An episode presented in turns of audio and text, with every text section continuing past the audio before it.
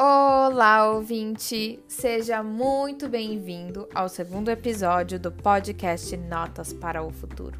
Yay! O meu nome é Isabela e eu sou apresentadora e mediadora do tema abordado.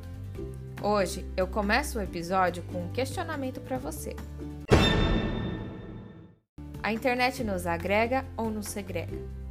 Quem me segue lá no Instagram, b3l4, já sabe que eu venho rondando essa temática há algum tempo. Fiz no início do ano uma enquete sobre o assunto e o resultado dessa pesquisa será mostrado para você no finalzinho desse episódio, então permaneça conosco até lá. Felizmente, durante a minha pesquisa sobre o tema, encontrei dois artigos que falam sobre a relação da internet com a nossa sociabilidade. Ambos os artigos são da professora pós-doutora Nádia Laguardia, da Universidade Federal de Minas Gerais. Para quem se interessar pelo assunto, inclusive, recomendo fortemente a leitura dos artigos. O objeto de estudo da pós-doutora são os jovens e adolescentes, mas há muitos aspectos abordados que também influenciam a população geral. Yay! Dentre eles, Pode-se destacar o paradoxo existente nas tecnologias de informação e comunicação, que, ao mesmo tempo em que rompem com valores de referência tradicionais, reforçam a lógica de poder que se assenta sobre a imposição de valores do mercado capitalista. Além disso, verifica-se que a própria sociedade em rede também é antagonista. Ao passo que representa uma abertura de espaço a todas as formas de expressão e interesses, há necessidade de adaptação à sua lógica, à sua linguagem, a seus pontos de entrada, à sua codificação e decodificação. Vou fazer um adendo pertinente aqui. Como eu disse anteriormente, os artigos são focados nos jovens e foram escritos em meados de 2010-2012. Ainda existe Orkut, e essa é uma rede social que inclusive foi citada em um dos artigos. Confesso que enquanto eu estava lendo me bateu uma certa nostalgia. Hashtag Orkut.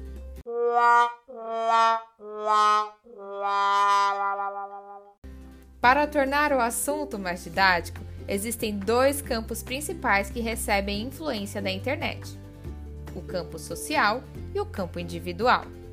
O campo social abrange questões relacionadas, por exemplo, às interações, à informação, à intolerância, entre outros. O individual inclui, dentre outros pontos, questões ligadas à autoimagem, autoconfiança, perfeccionismo e imediatismo. Pensando lá em janeiro sobre estes pontos e considerando os fatores físicos, técnicos e financeiros que são determinantes para o acesso à internet, tive a curiosidade em saber como encaramos a interação nas redes sociais e quais são os seus reflexos na nossa vida.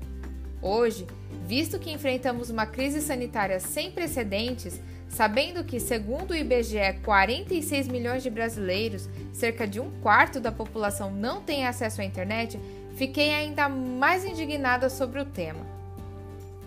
Em uma matéria publicada em maio no site da Fiocruz, encontrei dicas valiosas que podem nos ajudar a manejar o uso da internet, principalmente das redes sociais, e tentar mitigar os efeitos colaterais e as suas consequências.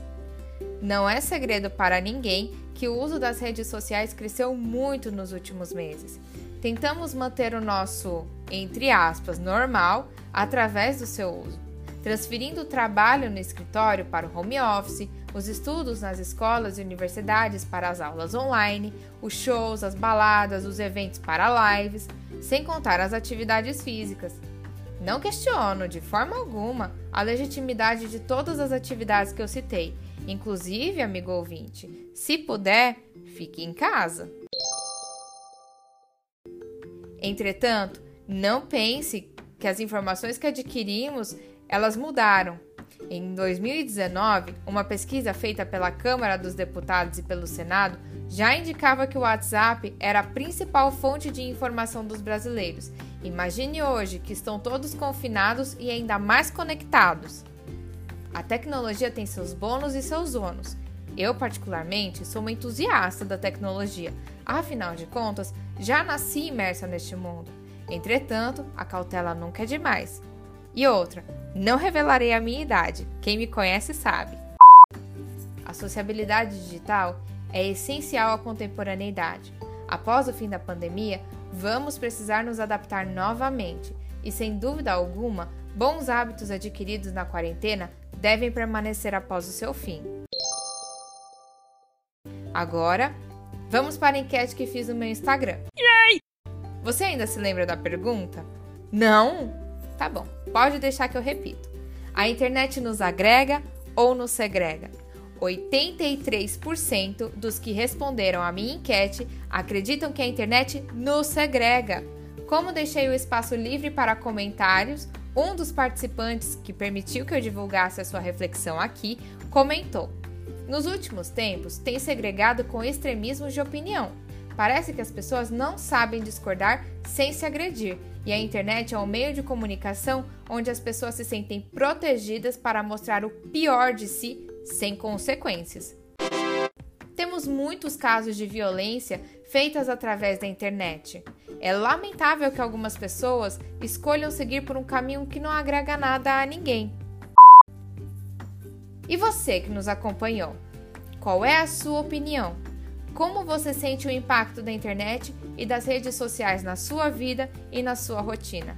Conte para nós no Instagram, arroba Notas para o Futuro e não se esqueça de deixar a sua nota para o futuro.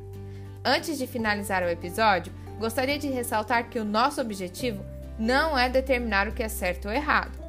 Dar voz, ouvir e empoderar as pessoas é o que nos move. Viva a diversidade em todas as suas formas. Esperamos que você tenha gostado deste episódio e nos encontraremos em breve. Ah, mas antes de ir, eu tenho um recadinho.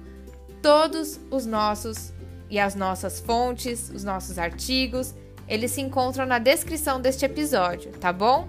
Um beijo para você, muito obrigada pela audiência e até a próxima!